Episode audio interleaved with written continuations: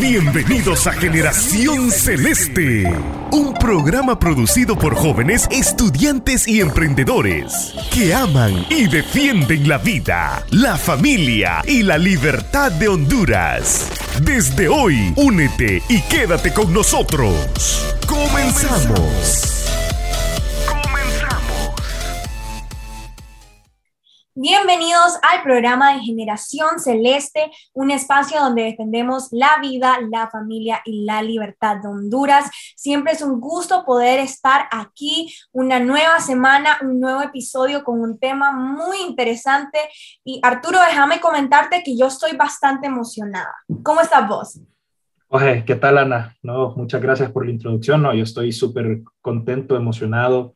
Este es un tema como el que tuvimos con Melissa, que era un tema que conocía lo básico y siento que lo que estuvimos hablando detrás de cámaras con el invitado, eh, siento que me voy a informar un montón sobre un tema que solo le conocía, como dije, en el mismo, cuando grabamos con Melissa, que solo conocía la punta del iceberg, pero siento que ahorita eh, voy a aprender bastante, ya aprender sobre este tema ya desde otro punto de vista que desconocía siento que es súper importante, súper bueno y no queda más que aprender y emocionadísimo por, por estar con el invitado el día de hoy.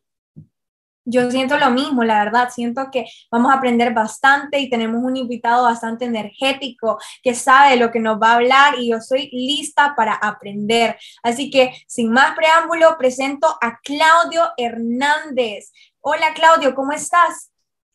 Hola Ana, pues eh, primero que todo mucho agradecido de que me hayan invitado a un episodio de Generación Celeste en su podcast. La verdad, muy agradecido por la invitación. Y aquí, pues, un poco explicar qué es estos temas, digamos, de defensa de la vida, pero más que de la vida de la persona, ¿eh?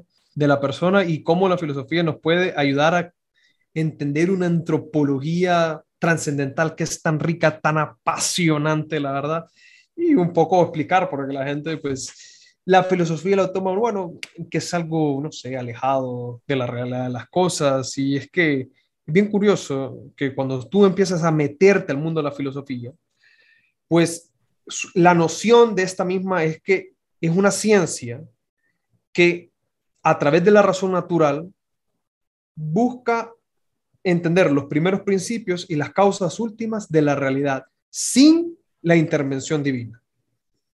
Wow, la verdad es que estoy muy emocionada por este programa porque se ve que sabes bastante, que has estudiado este tema y creo que todos vamos a aprender. Así que como dice Marcy, agárrense unas papas y pónganse cómodos porque esto va a estar muy bueno. El tema de hoy es eutanasia, un análisis filosófico. Así que Claudio, por favor, ilustranos en este tema. Bueno, en, al fin y al cabo, ese análisis filosófico, como vuelvo a decir, este, yo, bueno, no sé, yo sé que han escogido el, el, tema, pero yo quería, pues, ya lo había comentado, que la filosofía también es ciencia, ¿no? Especialmente lo que se llama una ciencia humana, pero, y eso se estudia lo que se llama filosofía de la ciencia. Dos grandes pensadores en la filosofía de la ciencia han sido dos personas que lo pueden la gente ir buscando, porque en el siglo pasado la gente se empezó a entender, bueno, ¿qué es esto de ciencia? ¿no? Y empezaron a ahondar dos grandes, la verdad, pensadores son Popper y Mariano Ortigas. Uno, es, yo supongo que ya lo han escuchado, a veces creo que el principio de la tolerancia a Popper, pero Popper la verdad no se dedica a cuestiones de, no sé si sería como política, él es filósofo de la ciencia, sí, uno de los grandes. Y Mariano Ortigas eh, es un poco desconocido, pero la verdad, Mariano Ortigas fue eh, un profesor de la Universidad de Navarra y él profundizó en los estudios de Popper y de hecho ayudó pues a entender que tenía ciertas nociones de eh, errores y pues aportó mucho. Ahora bien, volviendo con a veces con eutanasia, la verdad es un tema pues, que abarcarmente es muy grande, ¿no?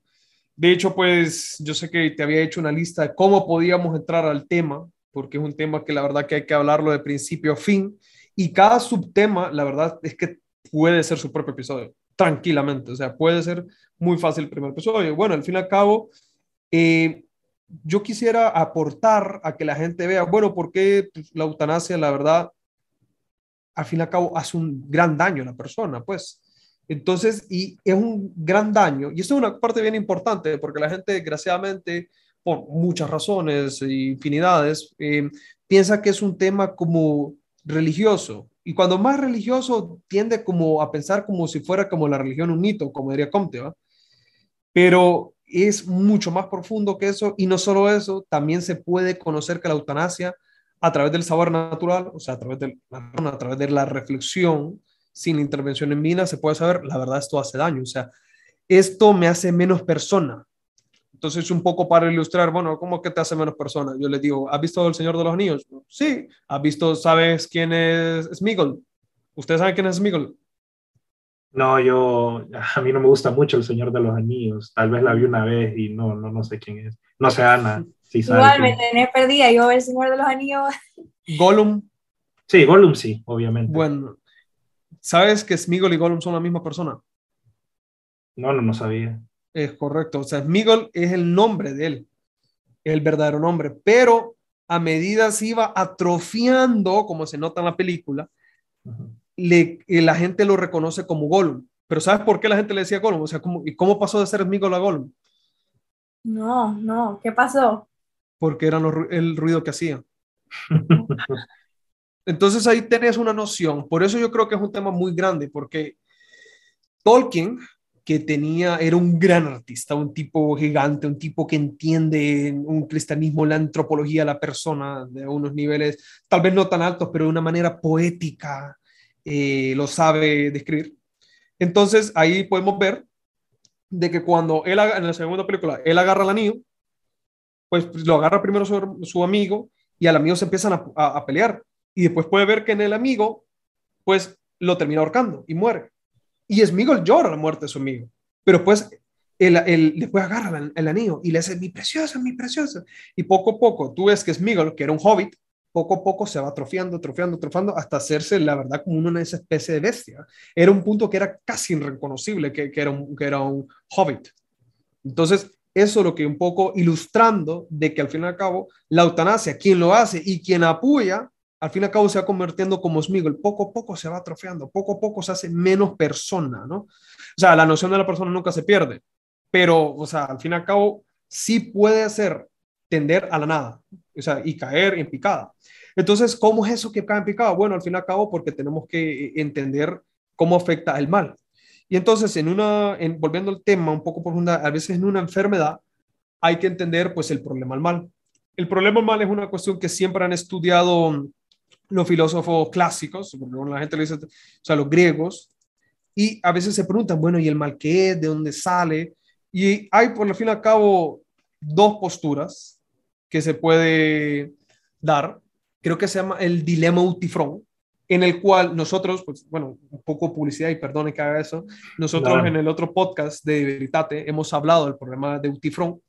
El problema de Utifrón, pues señala, bueno, ¿cómo es eso que puede existir la compatibilidad entre un Dios que en el teísmo clásico, que hablaremos, se dice ser bueno, pero permite el mal. O sea, ¿cómo, es esto? No? O sea, ¿cómo empieza? Bueno, al fin y al cabo el dilema Utifrón, eh, para hacerlo pues rápido, al fin y al cabo lo que dice, bueno, entonces existe un, obviamente, eh, vamos a decir que el dilema Utifrón es dado en un tiempo de Grecia, ¿no? Hay un dios, hay pues obviamente un dios personal un dios único, eso, esa noción no se entiende, ¿no? O sea, estamos en un tiempo donde la verdad existía el panteísmo, o sea, el panteísmo era imperante. Entonces, el Dios, o, un algo que se dice ser Dios, no es Dios y permite el mal, no, no puede el mal, o simplemente es Dios, pero quiere el mal, ¿no? Y también está que, que o ni es Dios. Y pues el mal al fin y al cabo no existe, sino que es una noción ahí medio borrosa que entendemos, o si existe un Dios y el mal es permitido por algo mayor, porque de ese mal se quiere sacar un mayor fruto. Entonces, es un dilema, o bueno, ya no, no sería un dilema, sería un cuatrilema que se presenta. Entonces, ahí es como, bueno, ¿qué, qué es esto del mal, no? Entonces, un poco siguiendo la, trama, porque por lo menos de mal, y pues, podemos avanzar críticas, todo bueno, el que quiera andar puede ir al episodio, creo que está en el número 30 por ahí. Ahí un poco avanzando, bueno, ¿qué es el mal entonces en una persona? Bueno, los grandes eh, filósofos, especialmente los griegos, los medievales, ¿no? han visto que el mal en sí no tiene sustancia, ¿no? No tiene existencia per se. ¿Cómo es eso que no tiene sustancia, no? Bueno, lo que, para ponerlo en términos más sencillos, sino que el mal es una carencia de algo. O sea, lo voy a poner en términos. Ponle, tú, no sé, quieres llenar el tanque combustible en tu carro, pero no te ajusta para llenarlo. Tu carro se llena con mil empiras, ¿no? Pero tú solo tienes 500. Por lo tanto, solo le pueden echar 500 lempiras, pero tu carro para llenarse ocupa mil. Entonces, eso que falta es una carencia.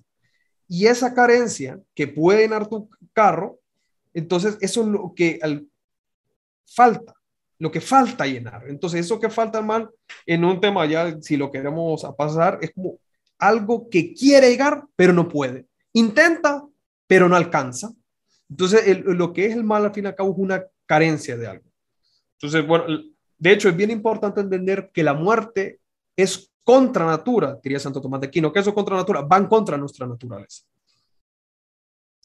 Entonces, la enfermedad también es algo que van contra de nuestra naturaleza, pero a pesar que van contra nuestra eh, bueno, naturaleza, la muerte y todo lo demás, si es contemplativo, que es una palabra bien importante y lo voy a profundizar, se puede hacer mucho bien porque al fin y al cabo el hombre, su fin está en darse a los demás. Y en ese tiempo de dificultad, de contrariedad, si no está pegado, dado en una relación a un Dios personal, difícilmente va a entender y contemplar toda la realidad que está detrás de él. Entonces, en el tema un poco, antes de meterme en el teísmo clásico, ¿qué es eso de contemplar? Pues al fin y al cabo, eh, Aristóteles había visto en su época de que, bueno, ¿y cómo el hombre consigue la felicidad auténtica? O sea, y eso es bien importante, porque ¿será que la, la felicidad auténtica se consigue con un bienestar? Por lo tanto, si te pones enfermo ya no puedes ser feliz. Por lo tanto, la felicidad no es eterna, es temporal y es dada por cuestiones externas. Pero esto es verdad. O sea, yo creo que también la experiencia, sin tanto poner esa rigurosidad científica, bueno, si alguien quiere hacer que lo haga, eh, podemos ver que hay gente en contrariedades, ¿no? Puede ser compatible su dolor y su felicidad. Por lo tanto, debería ser esto, bueno, pues en el bienestar, pues parece que no se encuentra la felicidad auténtica. Entonces después viene a pensar, bueno, ¿será que entonces está en el placer? Pero volvemos a lo mismo, el placer un poco más externo, depende de otras cosas. ¿Y qué pasa en el momento que se corta? Bueno, volvemos al mismo tema, por aquí no va, ¿no? Eh, y con el poder, y volvemos a encontrar lo mismo. O sea, en el poder yo tengo que ejercer algo a alguien. Pero ¿qué pasa que yo no, si no ejerzo a nadie? Continuamos con el honor, pero significa que yo tengo que tener la estima a los demás. Entonces yo no sé si están viendo dos cosas bien importantes, que sean patrones que se van repitiendo. Es algo externo y es algo que em, es en el tiempo. Entonces viene Aristóteles, o yo en adelante le voy a decir el estajerita, porque fue ahí donde nació. Se da cuenta, ¿no será la que la felicidad se encuentra en la contemplación? En poder ver más allá. Entonces es ahí donde se piensa en la contemplación de qué? En, la contemplación de, la verdad. Y ahí es un poco donde quiero entrarme al tema del tismo clásico, porque bueno, aquí se dice, bueno, si se, pues bueno, Aristóteles y todos los, griegos, ¿no? Este, Platón también, que al fin y al cabo, bueno, en medio de este dolor, en medio de esta contrariedad, ¿Cómo podrían ser al fin y al cabo que se pueda sostener un Dios? Yo sé que aquí estoy tocando muchos palos, pero intento hacer lo posible para acomodar todo. Em, al fin y al cabo se puede ver de que la realidad si es contemplativa tiene que ir más allá de lo físico. O sea, la felicidad no solo se encuentra en un, algo temporal, en algo que depende del externo, sino que es algo profundo interno mío. Muy bien. Pero entonces tengo que profundizar en cosas que sean más profundas y que cuestiones que vayan más allá de la física, más allá de lo que yo pueda ver, más allá que lo pueda tocar. Aristóteles es el que se le atribuye el que descubre los cinco sentidos. Es un gran descubrimiento que, bueno, hasta ahora pues alguna gente intentaba el sexto sentido, pero no lo han hallado. Por eso Aristóteles es un grande, muy, muy, muy grande.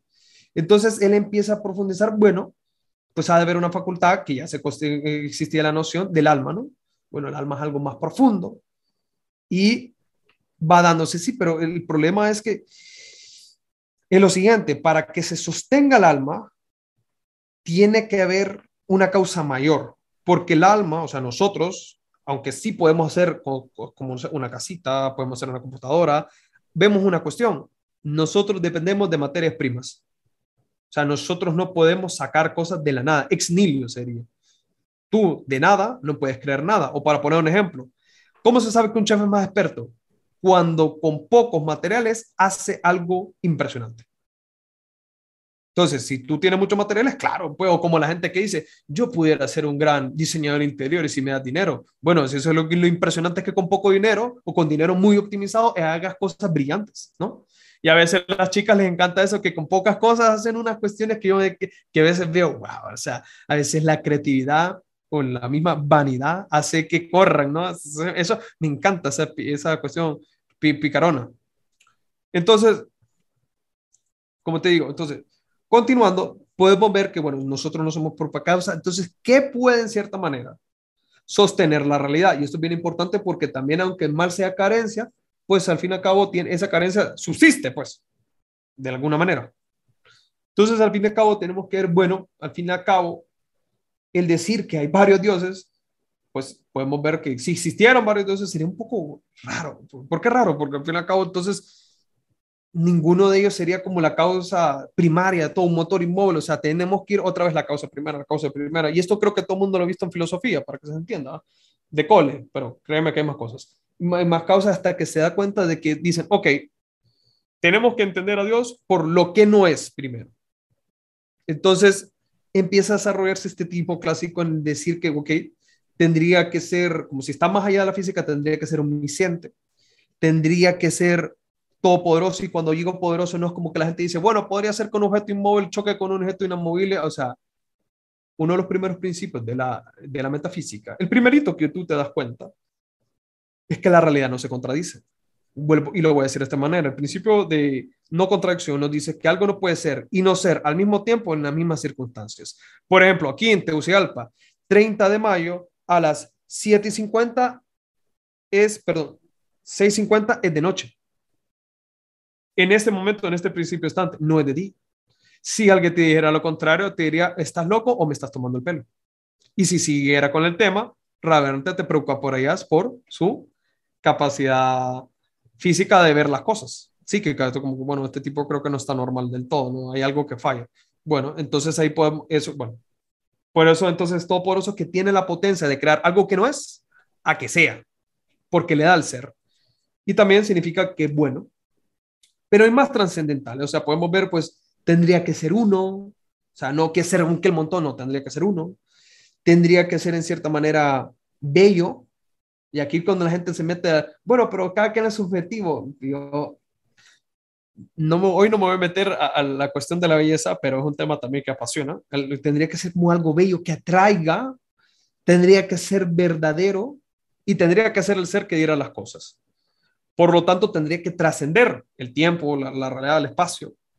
Y al fin y al cabo, tener como unos atributos de que sea simple, no que muchas partes, que sea inmutable, impasible y atemporal. Y aquí hay muchos temas donde la, la clásico, que ha sido un tema que creo que lo hemos tratado como cinco veces en el podcast, ahí lo pueden ver y profundizar, bueno, cómo es esto y cómo es posible. Pero es bien curioso una cuestión que aquí voy a dar un gran salto y perdonen que lo voy a hacer. Pero hay un problema con este, con este, con este temita, de que si nosotros podemos describir un Dios así, que prometo mal, pues se nota un Dios un poco lejos, un Dios que al fin y al cabo no tiene una relación personal conmigo, sino bueno, existe y no sé, y si estará y da ser y, y creó las cosas y se fue. Pero al fin y al cabo, ¿cómo es eso entonces? ¿Cuál es la relación que a veces se da de que podemos tener una relación de amistad. Y esta parte es bien curiosa, da igual si eres no creyente o no creyente, bien importante a veces leer los detalles que a veces la gente no, aprecia. El mismo Estajerita decía que era imposible que fuéramos amigos de Dios y no lo decía por cualquier cuestión. Si tú te pones a estudiar el tiempo clásico, es lógico. ¿Cómo vas a ser Dios de algo que te supera? ¿Cómo vas a ser Dios de algo que no es semejante a ti? O sea, es bien fácil en la ética de Tincómaco en el capítulo 8 describe que la amistad, pues tienes que ser amigo de un semejante. O sea, tiene que ser aquel semejante que puedas hacer un proyecto. Por eso con los animales o con las plantas, pues puedes tener una relación, pero tener una relación amistad no se puede. ¿Por qué? Porque tú no puedes crecer con las plantas. O con los animales. Bueno, es una mascota, la quieres y la tratas bien. Y créeme que la planta y el animal son felices que los trates bien. Pero una amistad que los dos crezcan, crezcan, crezcan, que tengan un proyecto común, que puedan inclusivamente los esposos generar nueva vida, eso no lo puede hacer con un animal ni una planta. Entonces tú te dices, bueno, entonces, ¿cómo es posible que viene el cristianismo en el siglo I y dice, nuestro Señor en el mandato nuevo que nos amáramos los unos los otros como yo los amado, que, son que son mis amigos, como aquí, güey, vamos, espera, espera, espera, ¿Qué es esta noción que me vienes contando? ¿Por qué? Porque es bien profundo decir, ya no es como, y los, padres de la iglesia, como Agustín, este, San Juan Crisóstomo, que bien importante leer, la patrística y profundizar en ellos, dicen, aquí hay algo nuevo. ¿Por qué? Porque ellos son los primeros en agarrar la filosofía y poder ver de que se puede llegar a explicar inclusive a Dios de un saber natural. No del todo, pero sí podemos conocer a través del saber natural de que pues hay un ser, una, una antropología filosófica, que hay un ser que tiene facultades y potencias pero en una antropología, antropología trascendental podemos ver qué es en sí la noción de la persona. Que como diría uno de mis grandes maestros, que ya falleció, que se llama Leonardo Polo, dice, la persona es un ser que coexiste con relaciones interpersonales.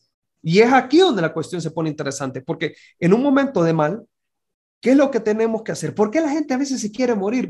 Y, y hay muchas razones, pero una de las razones primarias es que no se siente amado. Y si, como dice el, gran Leonardo Polo, que yo considero que es el, tercer gran filósofo que había en toda la historia, nos dice que coexistimos en una relación. Y es bien curioso porque cuando una mamá eh, queda, o sea, tiene a su hijo, está embarazada, o sea, ahí podemos ver una donación de ser.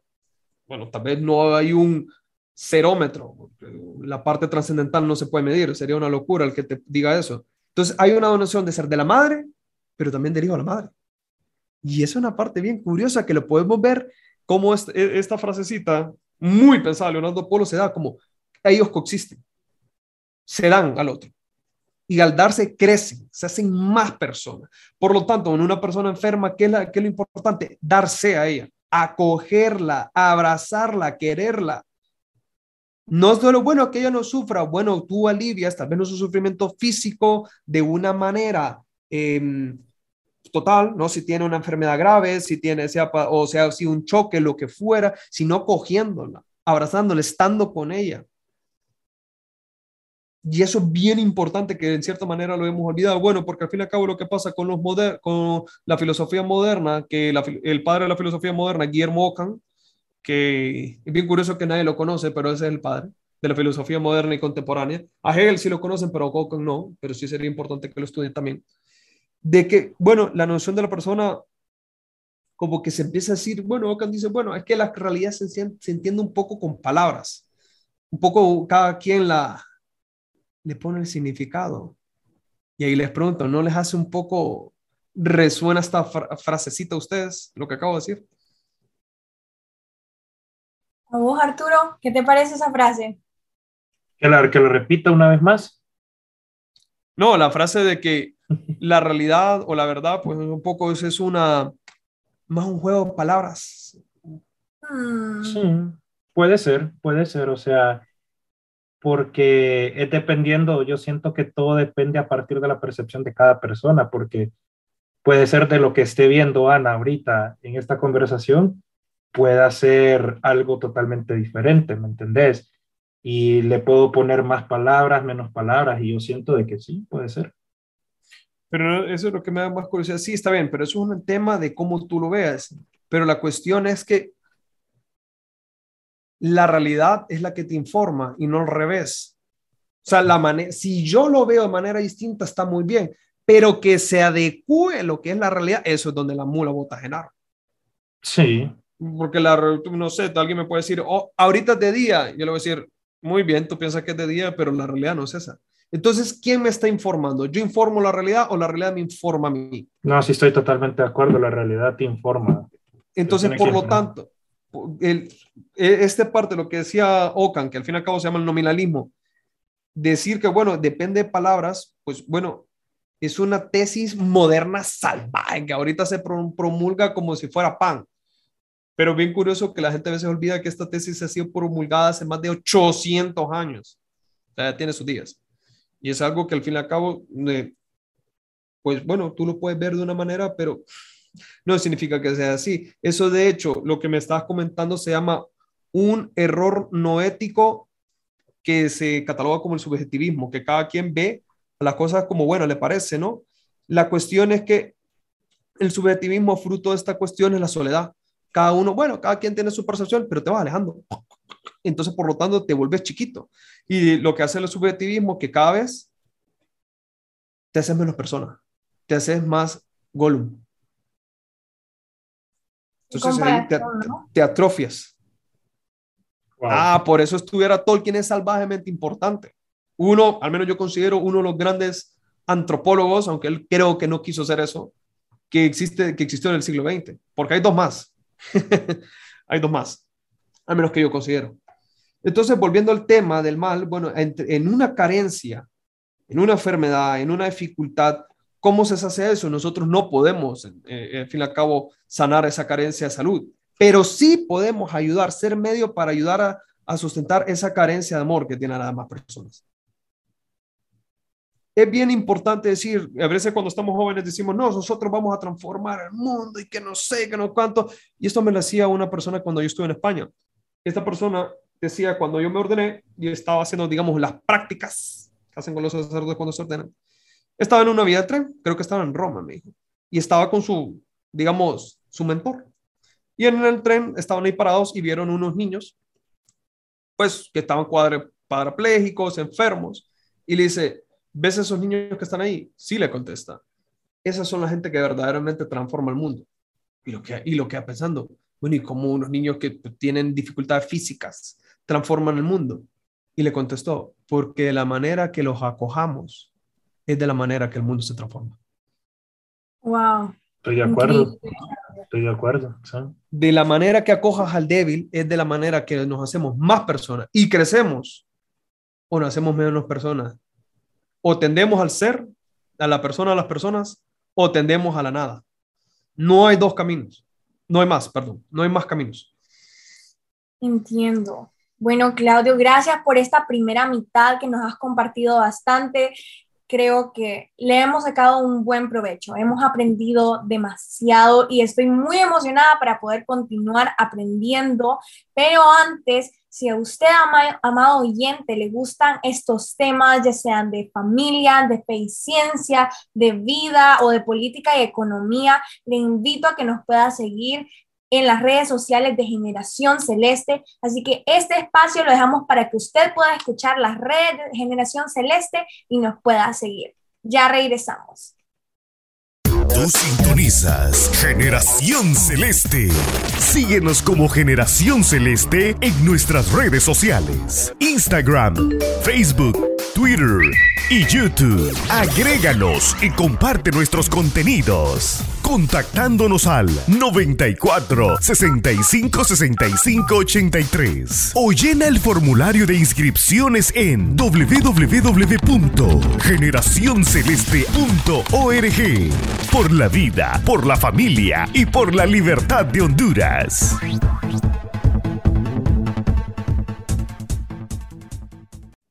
Regresamos. Esperamos que hayan podido seguirnos en todas las redes sociales y que otra vez puedan estar aquí en el programa pendientes de toda la información que vamos a poder compartir. Así que, Claudio, continúa. Pues obviamente otra vez muchas gracias por la invitación y continuamos un poco. Yo sé que este tema es un poco eh, profundo y a veces se puede solapar temas y que a la gente, pucha, no termino de entender, claro, o sea, y yo entiendo que especialmente, y depende cómo te han dado filosofía en el colegio, ese es otro tema y cómo te la dan en la uni, pero yo considero que son importantes para entender, la, por ejemplo, cuestiones de la, de la ciencia, cuestiones de la ética, cuestiones que pueden ser política, aunque bueno, la, la, metafísica no tiene mucho que ver con política, pero sí como que te da cierto, decir, mira, si hacemos esto, sí ayuda, un bien común, ayuda a que las personas crezcan. Pero bueno, entonces ahorita pues quería comentarles lo que yo había hecho, que es la noción de la persona. Pero me quiero ir un poco más arriba, y perdónenme si voy a decir, y hablar lo que es la famosa antropología trascendental. Entonces, explico. Hay lo que se llaman los saberes em, de los de la ciencia, pues los saberes, aquí en la punta, pues obviamente pues, los saberes no éticos de las ciencias. Entonces, para un poco hacer un límite, o sea, las ciencias tienen una jerarquía, no son así nomás, no son cada una son mayores que otras o todas son iguales, existe una jerarquía de las más importantes a las más, pues obviamente, universales, ya que todo el mundo. Bueno, al fin y al cabo, las primeras, para hacer una introducción, son las ciencias experimentales o las ciencias formales, donde vas a encontrar que las artes de los sentidos externos, como las prácticas artesanales, las artes de los sentidos internos, que bien, como al fin y al cabo, a veces son composiciones, cuestiones de música, y después tenemos que ir sabiendo un poco de nivel, un poco, ok, un poco más arribita, Al fin y al cabo, pues se hace un poco aquí se mete a la diferencia de la razón práctica y la razón teórica, pero no me quiero meter hoy en eso. Y entonces están los saberes prácticos. Dentro de los saberes prácticos, entonces ya vamos subiendo, donde son los saberes formales, donde encontramos la lógica como uno, donde vamos a encontrar la matemática, y después de ya ir subiendo, vamos a encontrar las disciplinas filosóficas. Primero, obviamente, está la filosofía de la naturaleza, que está la, física filosófica, y sí, tengo que excepcionar a los que tienen el gran pelea entre física y matemáticas, que es superior, lo siento, la física superior. Pues, perdón, es lo que hay. Eh, después, subiendo de la física, existe ya la biología filosófica, y después, si ya vamos siguiendo, ¿no? vamos a encontrar los saberes humanísticos. Sí, sí, sí, también lo siento, los que estudian ingeniería, los que son más superiores, la verdad, son los que estudian ciencias humanas, es lo que hay, señores. Yo también soy ingeniero lo entiendo, pero esto, así son las cosas. Entonces, en los saberes humanísticos, que vamos subiendo y encontramos a quienes, a la sociología, que bueno, ustedes saben que estudia el comportamiento de los humanos, generalmente de un poco las masas, eh, la historia que estudia, investiga los hechos humanos, Después ya va la literatura, que estudia diversas facetas humanas, eh, no solo como son, sino como deberían ser. Y después las muchas humanidades que a veces se centran la, la atención en diversos ángulos en el hombre. Después, si ya seguimos subiendo, ya nos encontramos con la psicología, ¿va? Que la psicología es bien interesante porque a veces la gente lo ha reducido al psicoanalismo o al behavioralism, que uno es Sigmund Freud y el otro es Skinner. Pero hay un problema, porque el primero, al inicio no era así. Aristóteles no estudiaba la, la psicología como un, no sé, comportamiento, pues eso, no sé, un animal se comporta, pero tú eres mucho más que eso. ¿Por qué? Porque en la filosofía estaba el estudio de la vida humana, o sea, el alma, y es un libro sumamente importante que sumamente la gente ni estudia ni sabe quién es, que se llama de, de, Ánima. Es un libro más importante porque está hecho en la madurez de Aristóteles, y ahí descubre algo bien importante que el hombre no solo pues, es una alma o la facultad o potencias, sino que cada persona tiene una luz inherente personal. ¿Y cómo es eso? Bueno, ahí es donde quiero ir llegando. Y al fin y al cabo, ir vamos subiendo, obviamente. Después, de, si vamos subiendo, volvemos a encontrar unos saberes, vamos a decir, entre comillas, como prácticos, que estaría la técnica, la ética, la política, la educación, o sea, ya, vamos subiendo, ¿no? Aunque hay un debate que a veces se dice que la política es un saber más alto de todos los prácticos. Eh, bueno, ese debate no me quiero andar metiendo, pero a veces algunos dicen que la educación, pero bueno, ese es un tema que la verdad, el que estudien eso, yo creo que mejor lo definen, ellos sabrán mejor. Yo no me quiero meter tanto en ese tema. Y después, al final, de los saberes más altos, ¿qué nos vamos a encontrar? la, las disciplinas teológicas, en el cual nos mostramos la metafísica, que es también otro descubrimiento que hizo Aristóteles, que habían, pues estudia los fundamentos de la realidad extramental, los cuales son necesarios, o como uno de ellos es Dios, y que Alberto el origen, como el ser simple, pero todavía hay dos superiores. El uno me voy a centrar en el otro, la verdad no, pero en este, uno, en el que, pues, el, el saber más alto obviamente sería la teología sobrenatural, que es en otro episodio, tal vez con alguien más que profundice en eso, lo pueden estudiar, pero el que yo me quiero meter, que sería el segundo, pero al menos de los saberes naturales, el más alto, es la antropología trascendental. Y este tema es brutalmente importante. O sea, y entonces me dice, bueno, ¿y qué es la antropología trascendental? Bueno, la antropología trascendental, por un resumen, es el saber natural, o sea, que podemos llegar a través de la nación natural, que alcanza a conocer la intimidad humana, primero que todo, que es libre, y abierta personalmente a la trascendencia divina.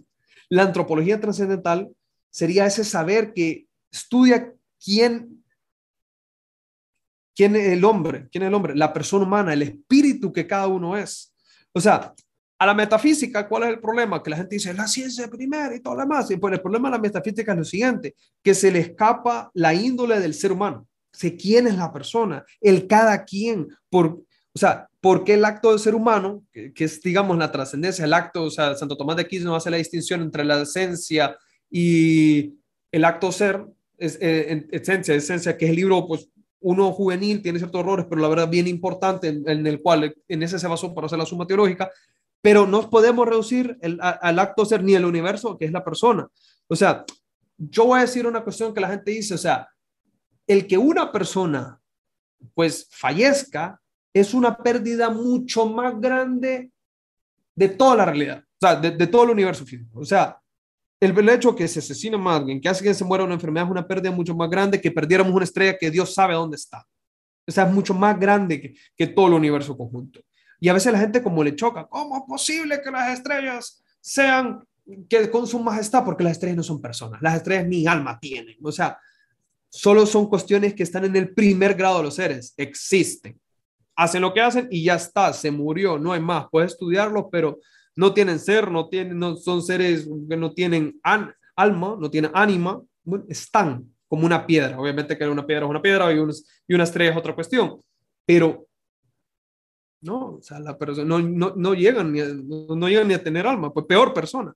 Entonces, es bien importante que el nivel cognitivo humano que permite conformar la antropología trascendental es el hábito de la seguridad. Y esto sí, oh, aquí quiero llegar, perdón, que me adelanté un poco. Es bien importante cuando tú estudias a la persona, primero están, ok, están en cierto los sentidos, eso lo escribió Aristóteles claramente, están en una parte de la voluntad, en parte de la, racional, la razón, y aquí las grandes batallas que se dan las personas. Pero aquí venimos y decimos, o sea, la persona tiene algo más elevado que la razón y que la voluntad. Y aquí la gente dice, sí, la abstracción. Y te voy a decir una cuestión, el problema que es la abstraer solo es el primer escalón.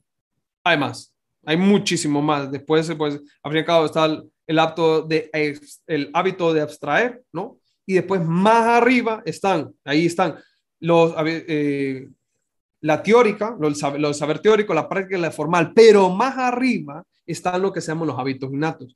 Los hábitos innatos son algo que se perdieron desde el siglo XIII, me parece, y que no lo encontrarás, pero ni con lupa, en toda la filosofía moderna y contemporánea. O sea, son exageradamente poquísimo, he contado con estos dedos de la mano de, de, las personas que empiezan a estudiar qué son los hábitos innatos. Entonces, los hábitos innatos es un saber más alto, ¿no? en donde son tres. Primero está el hábito de la síntesis, el hábito de los primeros principios y después está el hábito de la severía. Estos son profundos. Esto solo lo van a tener una persona. Un delfín no tiene hábitos natos. Una piedra peor y una planta tampoco. Pero más arriba todavía de estos tres está el intelecto, gente. Que eso es lo que descubre Aristóteles, que esa luz que eso es lo que hace que cada uno es un espíritu individual. Que yo no sé si ustedes, bueno, si llevaron su clase de, de, religión, a veces cuando estudiaban, que la gente decía que cada persona es única, em, que inigualable, vale más que todo lo inmerso. Bueno, cuando entiendes el intelecto, gente, entiendes qué es esto a profundidad. ¿Cuál es el problema? Que la gente no comprende que esto se, desgraciadamente se ha perdido como ya dos veces, y Dios quiera que no se perdone una tercera vez, sino para entender qué es cada uno. Entonces, Leonardo Polo, que es un filósofo que falleció en el 2013, él descubre esto en profundizando de qué es más, qué, qué, o sea, qué es en sí la persona. Entonces, la antropología trascendental, por su tema y su método, transciende todos los anteriores, de, todos los saberes anteriores. Investiga la apertura a la persona humana que trasciende la divinidad. La persona es además porque su acto ser no es fijo, sino desbordante. O sea, un diseño para crecer irrestrictamente, lo cual indica que dice la referencia constitutiva al creador. Esto, para ponerlo más simple, ustedes vieron el episodio, ustedes no sé si han visto eh, Attack on Titan. No. No sé qué es, pero no, no he visto, no lo he visto. Ninguno de los dos. Que mandar una recomendación de cosas que tenemos que ver, porque ahí nos perdés. eh, bueno, es muy serio. Entonces, lo que han visto, hay un episodio, perdón que es spoiler, lo siento, señores, pero si el que tiene spoiler, eh, yo no sé, y le puedo dar un super spoiler a ustedes, así que perdónenme. Pero hay un momento importante en la serie donde viene Eren y le dice a su padre que iba a cometer un acto. Lo voy a dejar así, para los que no han visto y los que saben, saben. Y él tenía que hacer algo que al principio decía, lo voy a hacer, aunque significa que te, cueste lo que cueste. Y cuando está a punto de hacerlo, dice, no puedo no puedo hacer esto, no, yo, yo soy un médico. Entonces viene Eren y le dice, le, le comenta, ¿acaso no te acuerdas cuando ciertas personas fallecieron? Todo lo que hicieron, todo tu trabajo que has hecho. Y comenta, tú tienes que seguir luchando ahora, tienes que seguir luchando cuando mueras y tienes que seguir luchando cuando mueras. Entonces pasa una escena que sucede un clímax salvaje, la verdad, muy impresionante. A mí, bueno, a mí personalmente me ha agradado mucho. Pues lo que quería llegar es esto, o sea, uno crece siempre, irrestrictamente, y en el cielo más, mucho más. Uno puede crecer irrestrictamente. Ser más persona. ¿Por qué? Porque te actualiza el que es la persona a las personas, ¿no? ¿Entiendes? En la antropología trascendental entiendes aquí el, un saber natural que Dios es un ser personal. Con la teología sobrenatural entiende que es un ser pluripersonal, pero eso no lo podemos saber por la razón natural. Eso es, revelado. Entonces, volviendo al tema, la persona humana es abierta a una persona distinta. A quien radicalmente se abre es a la persona que da razón a su apertura, a la que ha constituido como tal, al Dios personal. O sea, la réplica esta apertura permite a cada persona conformar su destinación personal. La apertura natural a ese destino es la libertad radical de la persona y la respuesta a él es la responsabilidad personal, perfectamente compatible, por tanto, con su libertad. Entonces, hay un dilema severo que se dio de que, ¿qué pasa que tú si eres militar? Creo que Ana habla de esto, sobre la libertad. ¿Es responsable una persona que se le ha encargado un acto que tal vez va contra su... Creo que el tema de tantos asesinatos que había, pues sí. O sea, si tú entiendes el intelecto de gente, tú eres responsable porque aunque tú de alguna razón extraña vieras que ese acto era bueno, no me preguntes cómo tú vas a ver un asesinato como algo bueno, pero esto al menos Santo Tomás, eh, Santo Tomás de Aquilino sí explica de que cuando una persona hace un acto aberrante, por alguna razón misteriosa, que se necesita profundizar más, ve que es algo bueno. Pero hay una responsabilidad, por lo tanto, no, no se, no es como, bueno, yo estaba o, tenía, claro, obviamente, si eh, cuando tú, por ejemplo, cuando una persona se emborracha en cierta manera se dice que no es responsable ese acto, pero sí es responsable que se emborrachó. Por lo tanto, los actos que ha hecho bajo, eh, eh, bajo los efectos nocivos del, de, del estado en verga sí son parte de su responsabilidad, aunque en ese hecho no estuviera consciente. Entonces ahí sí nos tendríamos que meter mucha causística, pero ¿qué pasaría aquí y aquí? O sea, ahí tendría que ser compatible con su libertad. Porque si hay cierto grado donde aunque una persona cuando es forzada a algo, por ejemplo, no sé, a un matrimonio, para ponerlo un poco exagerado, uno tiene que ser plenamente libre y noción. Y ahí tendrías que meterte ahí hasta, ¿cómo, se, cómo sería como los límites? Pero en temas normales, en temas que no tengamos que involucrar unos temas casuísticos y morales y meternos unos rollos que Dios sabe cómo vamos a entenderlos y llegar hasta ahí, sí en la mayoría de los casos, eh, las cosas tienes una responsabilidad en lo que haces. O sea, si tú te quedaste en una clase, es tu responsabilidad en cierta manera, aunque sea un grado menor. O sea, no es fácil, eh, la verdad, y eso sería otro tema, la responsabilidad y cómo aceptar tus errores, que no me voy a meter aquí porque no es el caso, pero sí, hay una responsabilidad personal importante. Entonces, volviendo un poco al tema, que a veces me divago, el conocimiento que de Dios se alcanza a través de la antropología trascendental es más rico que el alcanzado por la metafísica, pues aquella que se abre la considerado de un Dios personal y que la persona humana coexiste libre, cognoscitiva y amantemente con un ser personal divino. Esta es la riqueza enorme que tiene la noción de la persona. Y a veces que en cierta manera se nos, ha pues, un poco olvidado. Ahora bien, si entendemos, por lo tanto, cuál es la noción de la persona, si entendemos que hay ciertos actos que al fin y al cabo nos hacen decrecer y hay otros actos que nos elevan, entonces al fin y al cabo podemos establecer que hay una naturaleza humana. Todos somos, tenemos una persona, una, vamos a decir así, un espíritu único, es verdad, pero compartimos una naturaleza. Por lo tanto, hay ciertas cosas que en común nos van a hacer crecer y en otras nos van a hacer decrecer. Entonces, en la naturaleza humana podemos ver ciertas cosas, por ejemplo, como al fin y al cabo ser virtuoso. El ser virtuoso, por ejemplo, el, comer, pues lo, lo, indicado, ¿no? Por ejemplo, si te vas a tu nutricionista, por salud, todo lo demás. Entonces, esto. O tal vez el caso de que al fin y al cabo el estudio me ayuda a crecer como persona. Eso también. Esas cuestiones nos hacen crecer como persona. Por lo tanto, entendiendo la, naturaleza humana, lo que comúnmente nos hace crecer, porque efectivamente habrán cosas personales que nos harán daño, como eso, eso lo pueden ver los médicos, que no tomamente se les recita la misma medicina porque hace daño, pero sí podemos ver que universalmente, si tú de alguna manera estás expuesto a amoníaco, probablemente las cosas, cosas no muy bonitas te sucedan. Bueno, entonces parte lo mismo.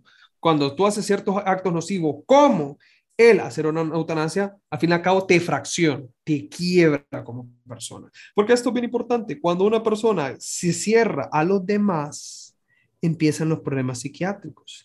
Entonces, como en esta época impera el subjetivismo a, por doquier, ¿por qué crees entonces que eh, en cierta manera hay problemas que se, psiquiátricos? ¿Por qué efectivamente la generación, y perdónenme, Z tiene unos severos problemas psiquiátricos? hay muchos factores, efectivamente, pero la, soledad, ¿no? El cerrarse a los demás empuja esa carreta como no tenés idea. O yo no sé si con sus, vamos, sus peers, ustedes se han dado cuenta de eso. O sea, ¿qué lo, la pregunta es, en este gran momento donde la parte del subjetivismo es imperante y donde recorre todas las partes, la parte del mundo y le dicen a la gente, no, yo hago lo que quiero. Efectivamente los terminas haciendo, ¿va? Pero es bien curioso que también hay una ola salvaje, especialmente eh, en adolescentes, jóvenes. A veces no, uno diría más en chicas, pero yo creo que el varón lo que se sabe es que los problemas no, no, le gusta hablarlo, no sé por qué, pero bueno, el caso es que hay un problema de salud mental, pero salvajemente grande. ¿Y ustedes no creen que en cierta manera el, el hecho de cerrarnos los demás empuja la carreta como no tenés idea? Yo estoy de acuerdo, porque al final de la hora, si vos no sacás lo que vos tenés adentro, es como que empezás a, analizar varios escenarios y te vas a veces por el peor, ¿me entiendes? Como no tenés el consejo de alguien más que vea la situación de afuera, es como que te cerras a, esa única opción y pasa eso, pues, ¿me entendés? No solo eso, sino que hay una frase que una vez escuché y me gusta bastante que dice que la mente sufre y el cuerpo paga. O sea, al final eso de retener tus pensamientos, no poder comunicarlos, no poder sacar todo lo que sentís, lo que estás pasando, al final te sale, o sea, te, te cobra factura, pues. Entonces, en esa parte yo también estoy totalmente de acuerdo. Bueno, es que ese problema de la mente y el cuerpo y quien hizo esa distinción mal hecha de paso, bueno, no, no la hizo tan mal, pero intentó resolver un problema, pero yo creo que lo grabó más, fue Descartes, ¿no? Que la mente un lado y el cuerpo lo y hace una, una, ah, se me escapa la palabra.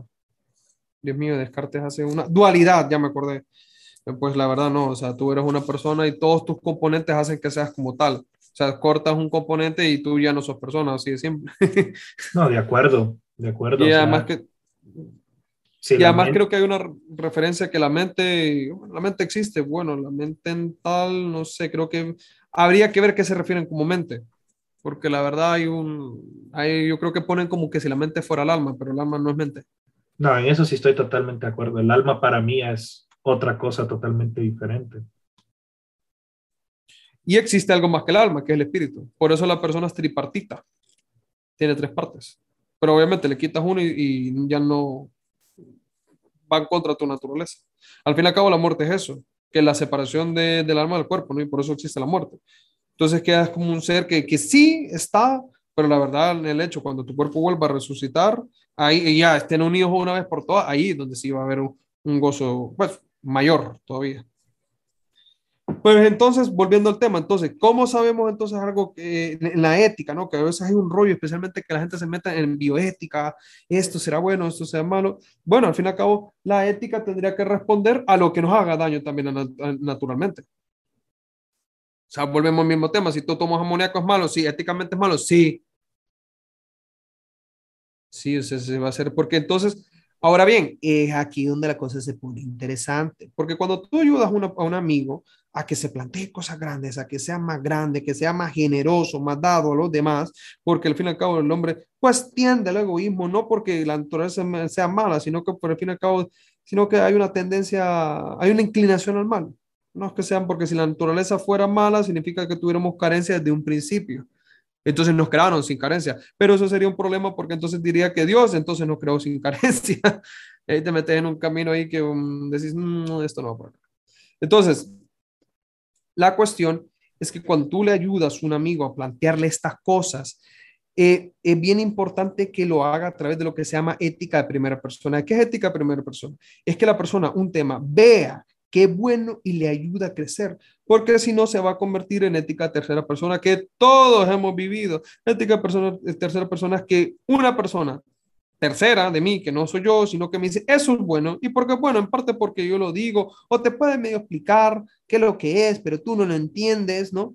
Entonces solo te dice, usted haga esto como si fuera usted un, un robotcito, pero el problema es que vos tenés una noción de la libertad y si eso no va acompañado, entonces la persona al fin y al cabo no crece como debería. Entonces es como con una mano, que tu mano crece, pero digamos que tu dedo pulgar no crece y se queda chiquito. Bueno, eso es un problema. Pues. Entonces, por lo tanto, cuando un amigo en cierta manera se le va eh, planteando cosas grandes, lo, que se sugiere es llevar un plano inclinado, que poco a poco él vaya entendiendo las cosas, que lo vaya viendo, pero que lo vaya viendo porque también ve que otro amigo va creciendo con esas cosas que le va planteando y dice, bueno, esto está interesante, ¿no? Entonces se va planteando cosas grandes, pero entonces lo va siendo parte suyo, ética primera persona. Porque si no se queda en ética tercera, yo no quiero, yo no quiero, yo quiero por los chavales que existe, que escuchan esto, es que, es que porque Claudio lo dice, bueno, no, tonto, sino que al fin y al cabo esto es bueno porque al fin y al cabo eso es parte de tu naturaleza.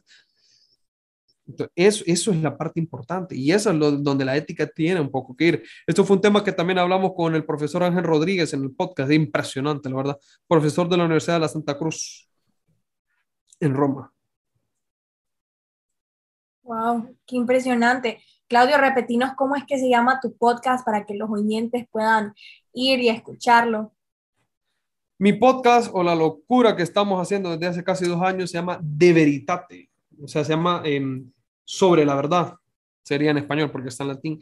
De Veritate es un libro chiquitito que escribió, bueno, tan chiquito, que escribió Tomás de Aquino. Tomás de Aquino eh, es el segundo más grande filósofo, al menos que yo considero que es en historia, porque él presenta la gran suma teológica, donde de una manera que de hecho la suma teológica estaba más dirigida para gente que pues iba en su, bueno, en su tiempo, en su época, al seminario en lo que existían las escuelas catedralicias, ¿no? Para que cuando vayan poco formándose, para que fueran eh, sacerdotes, entendieran un poco de una manera más didáctica. Por eso leer la suma teológica, vos lo vas a ver como una pregunta.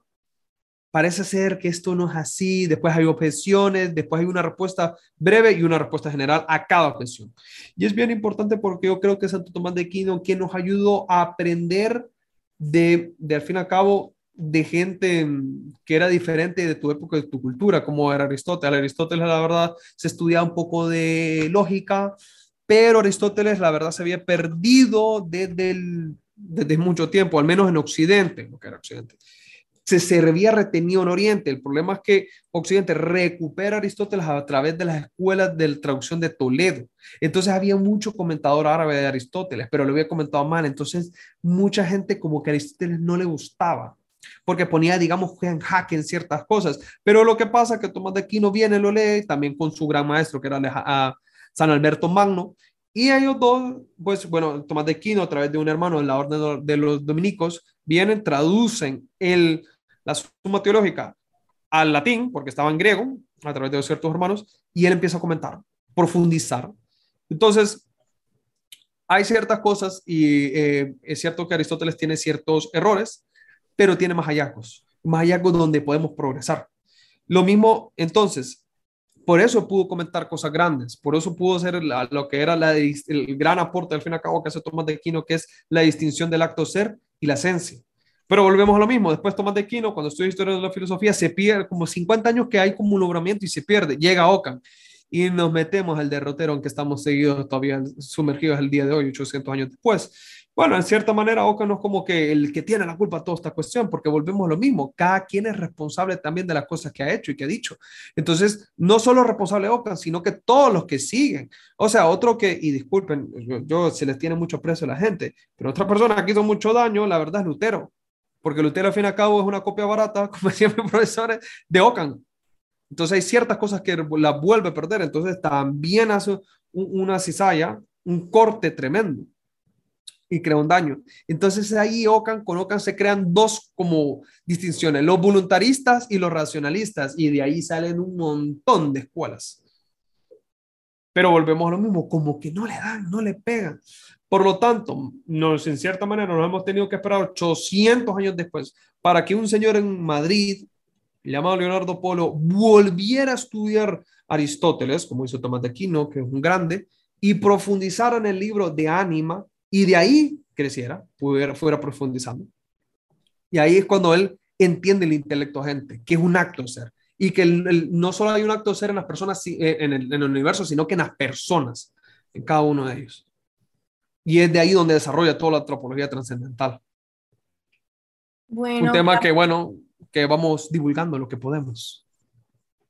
Bueno, Claudio, ya para cerrar nuestro programa, que nos quedan unos pocos minutos, Em, te agradecemos por toda esta explicación de este tema que sabemos que es bastante amplio, pero te agradecemos que pudimos, hablar un poquito de esto, ¿no?